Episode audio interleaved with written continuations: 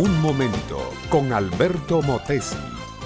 Una respuesta práctica a tus interrogantes sobre tu vida y los problemas del mundo moderno.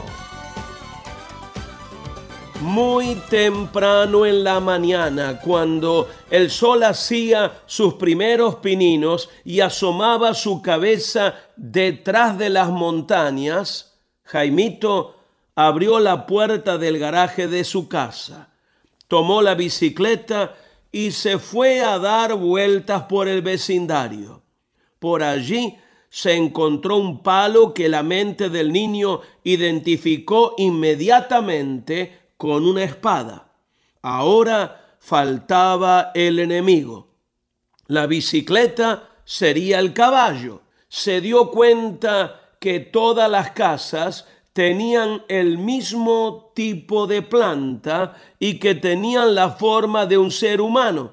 Así que arrió su bestia con ruedas y a galope tendido como si fuera un Quijote joven arremetió contra toda planta que encontró a su paso. A lo largo de su ruta quedaron plantas rotas, hojas en el suelo, ramas quebradas y flores despedazadas. El teléfono de la casa de los Vázquez timbró. Un vecino molesto le dijo a los padres de Jaimito cuál era la aventura en que andaba metido su hijo. Pronto la puerta se abrió y el niño fue llamado para entrar en la casa. Una vez adentro, el padre del niño le hizo ver el mal que había hecho a la propiedad ajena e hizo un plan con el niño para que fuera a pedir perdón y para que buscara una oportunidad de restaurar el daño. Pero había algo más que el niño debía aprender. Ese mundo que él estaba destruyendo era su propio mundo. Esas plantas no, no eran cosas de mujeres, él debía entender que destruyendo las plantas hoy pudiera significar talar grandes bosques mañana. Mi amable oyente, hoy día hay un sistema religioso que honra a la madre naturaleza o madre tierra. Yo quiero decirte que los cristianos no adoramos la naturaleza, pero la respetamos profundamente porque Dios nos ha hecho mayordomos de todo lo creado por Él.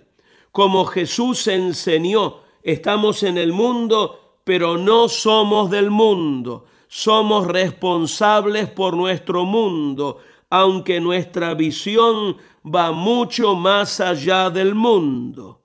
Tú puedes, amable oyente, junto con tu familia, ser una mujer o un hombre que ayude a transformar el mundo.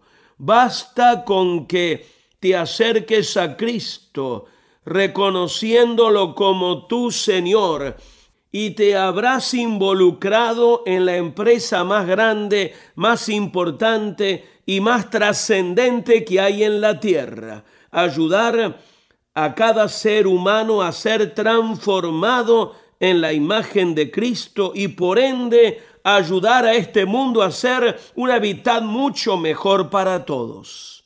No adores la tierra ni nada de lo que en ella hay. Adora al creador de la tierra. No salves la tierra, sálvate a ti, que haciendo esto estarás salvando a todos los que te rodean y contribuirás a formar un mundo sano para tu familia. La respuesta está en Jesucristo.